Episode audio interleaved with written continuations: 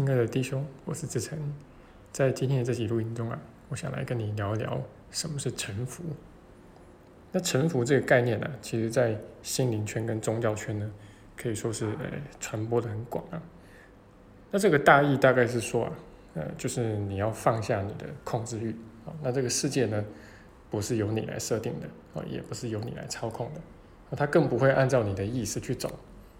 哦，那这个世界背后有一只看不见的手。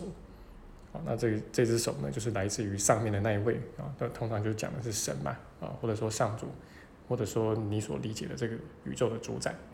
啊，那么你要听从他的指示，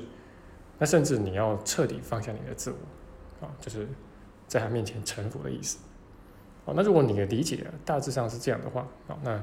也没有错了，啊，那不过奇迹课程呢，它从来不用臣服这两个字啊，那我想应该是有一些原因在背后了。那这个臣服呢，它的原文是 surrender，那英文的这个 surrender 呢，就是投降的意思。好了既然是投降的话，那它就是暗示有输有赢嘛。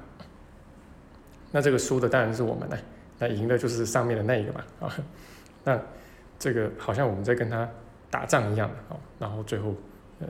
这个输家跟赢家就分出来了。好，然后，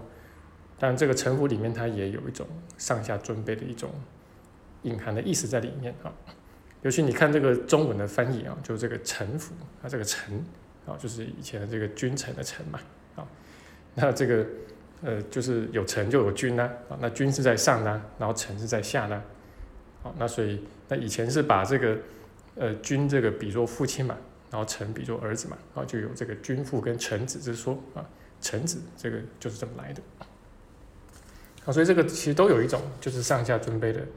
呃，一种关系在里面，一种隐含的意思。好，那总的来说呢，这个臣服啊，它是一种就是宗教的概念啊。那这个宗教里面其实向来也都是强调这个上下尊卑的。好，那不管宗教人士再怎么讲吧，神学再怎么讲，那基本上在宗教里面，啊，它都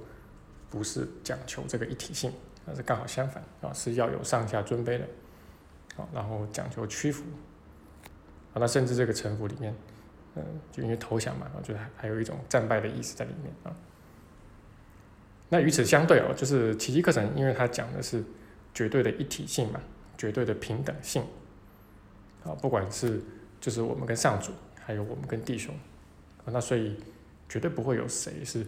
呃对谁屈服啊，啊对谁臣服，啊他就不会有这个东西在里面。那所以在这个奇迹课程里面。呃，他怎怎么去说我们跟上主之间的关系呢？哎，他用的最多的是接纳，啊，就是英文的 acceptance，接纳啊。那包括你会常常在奇迹课里面读到啊，他说这个你要亲自接纳救赎，啊，accept atonement for yourself，啊，他就用很多这个，就是你去翻这个奇迹课程的这个正文，啊，他这个接纳啊出现的次数就无比的多啊。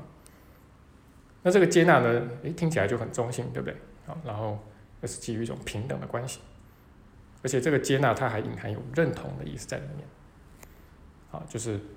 因为这个最核心的问题就是你是认同上主还是你是认同小我嘛？好，那这个那潜台词呢，其实就是说上主其实一向都是接纳我们的，而且是一向无条件的接纳我们。那就如这个圣经里面呢，新约圣经里面这个浪子回头的故事啊，那不论这个浪子。哎，离开家有多久，有多远，然后在外面干了多少蠢事啊，甚至作奸犯科之类的，呃，然后把这个家产全部败光了之类的都没有关系，啊，只要他愿意回家，啊，那这个上主就永远是张开双臂啊，无条件的接纳他们，啊，也就是接纳我们的意思啊。但是我们真的愿意无条件的接纳上主吗？那这是一个很重要的问题啊，啊。那事实上，这个才是那个真正的核心问题啊。那你说这个接纳上主，这个接纳它的前提是什么呢？前提其实就是琪琪所说的交托啦。好，那就是我们宽恕的这个四个步骤里面的最后一个啊，就是这个交托啊。那这个交托是怎么样呢？就是愿意彻底的放下我们的小我们，好，然后彻底的把未来啊交到这个圣灵的手中去安排。那这个圣灵呢？你可以把它看成是上主啊，就是在这个幻象世界里面的代理人来啊，因为上主既没有创造幻象，他对幻象也一无所知，所以他没有办法亲自进到这个幻象里面来，呃，帮忙我们，帮助我们。好，那圣灵呢，等于就是上主的一个代理人，那他会进到幻象里面来，然后呃，实际的去帮忙我们。好，那帮忙什么呢？就是帮忙我们化解小我的思想体系。好，那这样的话，我们才可能去忆起我们的真实身份嘛，那才可能回到上主那里去。好，那他在这个幻象世界里面，他也会接管一切，而且也会安排一切。那这个所谓接管一切、安排一切，又是什么意思呢？好，这个第一个安排的就是，呃，你的宽恕课题。好，每次你遇到的宽恕课题啊，就是这个圣灵他都会给你安排好，那你完全不用去烦恼跟操心这个事情。好，那你也不要自以为是啊，想说啊，我怎么样，呃，去给自己安排啊，符合我的宽恕课题。好，他给你安排的永远是最适合你的。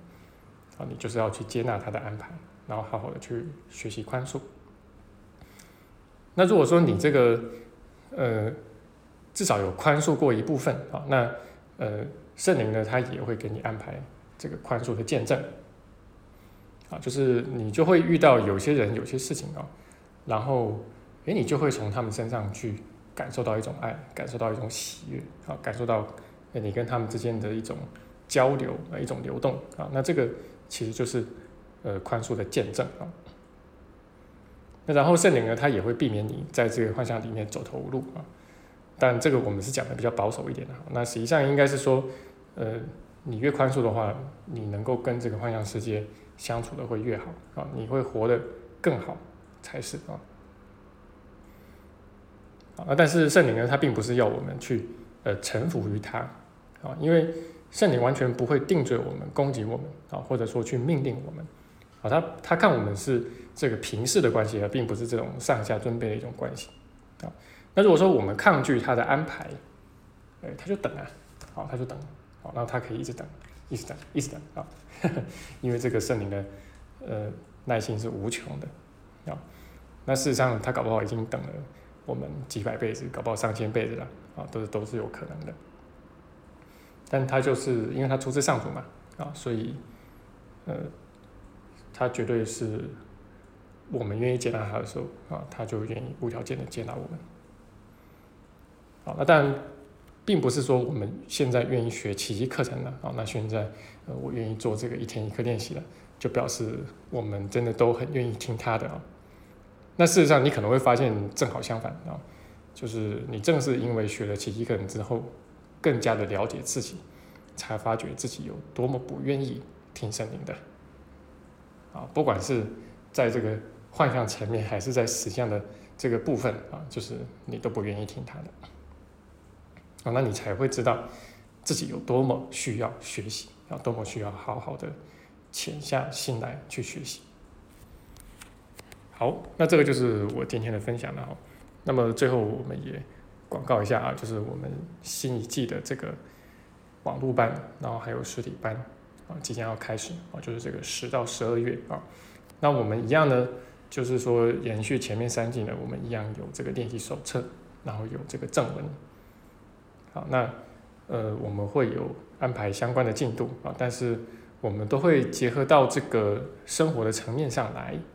啊，然后就是让理论不只是理论啊，结合结合到这个生活中的宽恕课题，